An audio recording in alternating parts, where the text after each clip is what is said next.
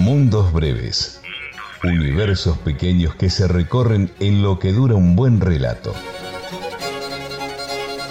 Mundos breves. Mundos breves. El encanto y la seducción de las buenas historias.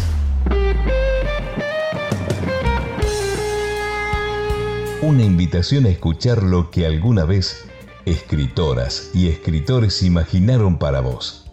A recorrer ese mágico sendero que va de la palabra escrita a la voz en el aire. Cerca tuyo, envolviéndote, habitándote. Mundos Breves, una producción del 88.9 Radio Universidad Nacional de Luján. En Mundos Breves, Carlos Gioni te cuenta las historias. Luis Fulcos hace la locución y Ricardo Castiñeira edita, sube, hace pases mágicos y siempre, siempre acompaña con buen ánimo.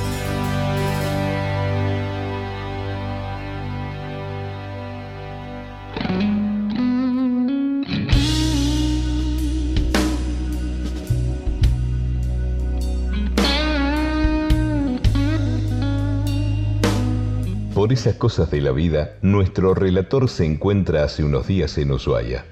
Así que sin dudarlo, se llega hasta la casa de Nicolás. El hombre lo recibe mate en mano, termo bajo el brazo, enarbolando una sonrisa gardeliana. Se van a un estudio cuyas ventanas dan a un bosque de lengas, una, y la otra a un parquecito. Intercambian algunos recuerdos, pocos, Ninguno de los dos es nostálgico. Tienen un pasado común, es cierto, pero el presente común es mucho más poderoso.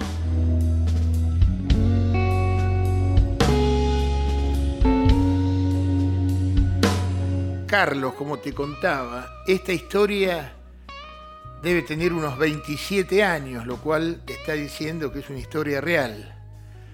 Y le puse de nombre Patagonia for Export, aunque debería haberse llamado Las Hinchadas.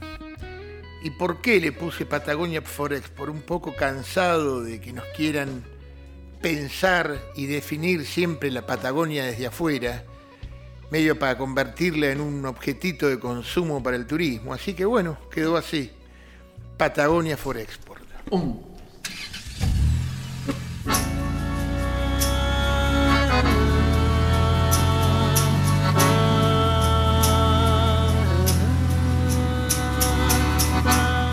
Achaparrado como una mata más en la inmensa estepa patagónica, no se veía, pero algo por el rabillo del ojo me hizo girar la cabeza y frenar con violencia para salir de la ruta.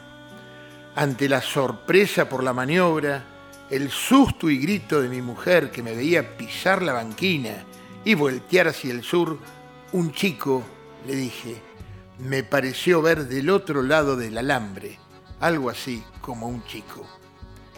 Fue desandar 200 o 300 metros y ahí está, exclamé mientras detenía el auto. De lejos aparecía y desaparecía.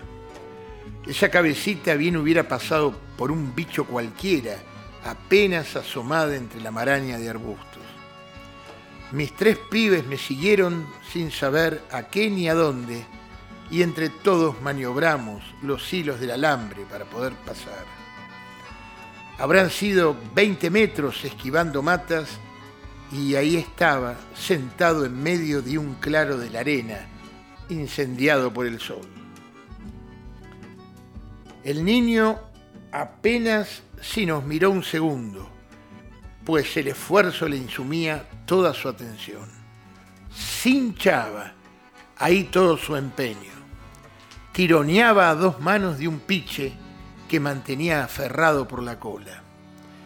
El animal, que otros llaman armadillo o tatú, y los araucanos, según sus libros sagrados, el ayudante de Dios para remover la tierra, con las pezuñas clavadas en ese suelo arenoso, forcejeaba en sentido contrario. Era una cinchada a muerte o a vida. Ese hombre pequeño no tendría más de siete años. El sudor le perlaba la frente y una pátina de tierra en las mejillas resaltaba dónde habían cavado las lágrimas, pequeños glaciares ardientes en su retirada. Niño cazador casado en ese duelo, en esa dialéctica perversa de la necesidad impuesta a palos. Tironeaba el piche hacia donde el sol caía en esa hora en que está por esconderse, como queriendo él también ocultarse del otro lado de la tierra, y el chiquito hacia la dirección opuesta, para no hundirse con el sol o para que éste en su caída no terminara de aplastarlo. Persistía el calor y todo el instante parecía durar siglos. Quién sabe cuántos llevaban tironeando, quién sabe cuántos siglos más duraría ese momento mientras la luz comenzaba a pintar el mundo de dorado. Inmensa soledad del niño, casi un arbusto más en la estepa gigante, en el silencio.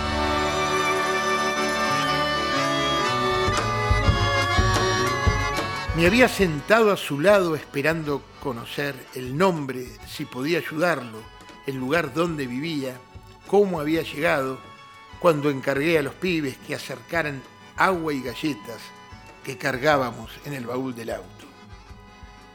Desde el centro de ese claro, casi a ras de la tierra desnuda, sitio exacto donde naufragaba la infancia, todo parecía más alto.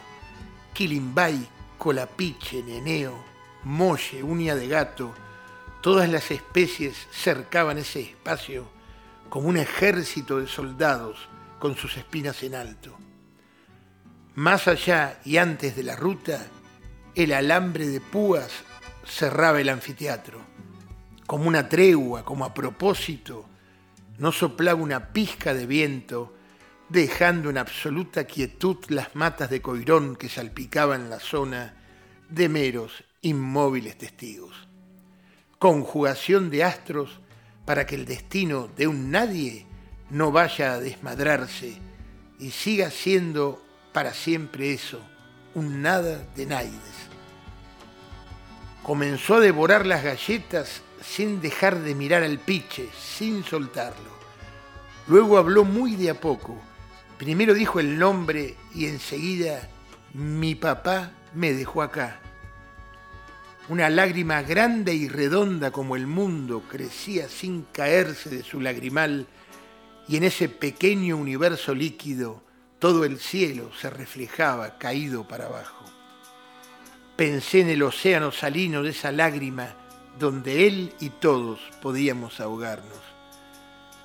Más adelante, 20 o 30 kilómetros al norte, en el valle del río Senguer, estaba Colonia Sarmiento, el próximo poblado. De allí dijo ser el niño y luego, mi papá viene a buscarme. Eso me paralizó cuando decidí a llevarlo. Imaginé la búsqueda del padre y una posterior pateadura soberana. Allí quedó, luego de familiar debate, ese niño cazador casado con su infancia al hombro hecha pedazos. Entramos en Sarmiento y preguntamos con nombre y apellido por el viejo de ese chiquito que un poco más al sur se debatía entre arbustos. Ah, fulano, Sí, el alcohol, los 12 o 14 hijos. Hoy, después de 18 años, no puedo dejar de pensar en los pibes que puedan andar por ahí perdidos, peludeando.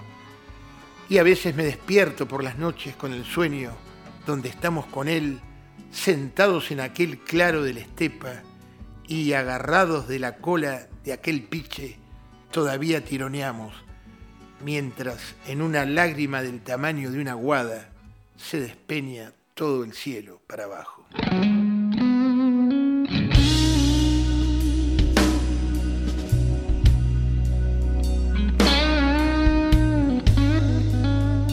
Carlos y Nicolás se van a la cocina mientras una leve nevada comienza a blanquear las lengas que rodean la casa. Mientras ensilla el mate, el escritor reflexiona y empalma con otro relato.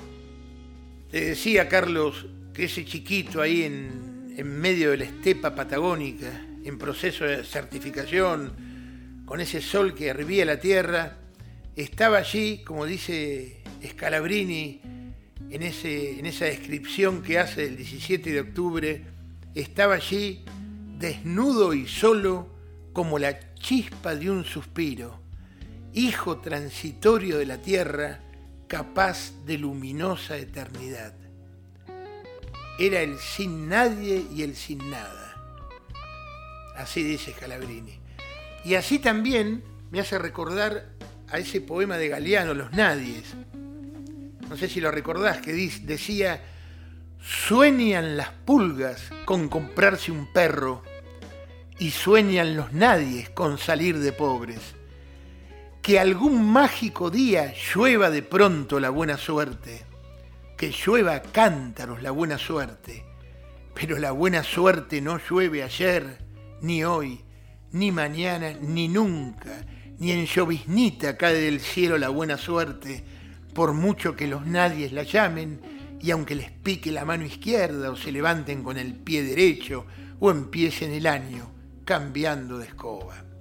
Los nadies, los hijos de nadie, los dueños de nada.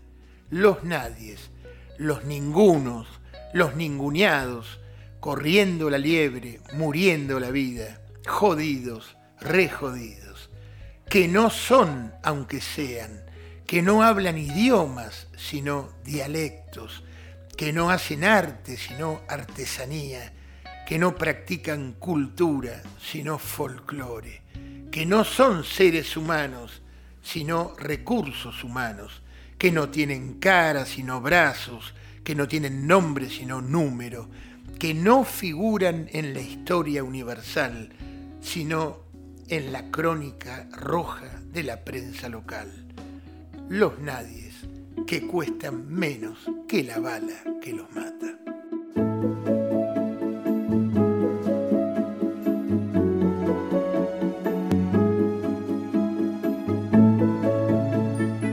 Escuchamos Patagonia Forexport de y por Nicolás Romano.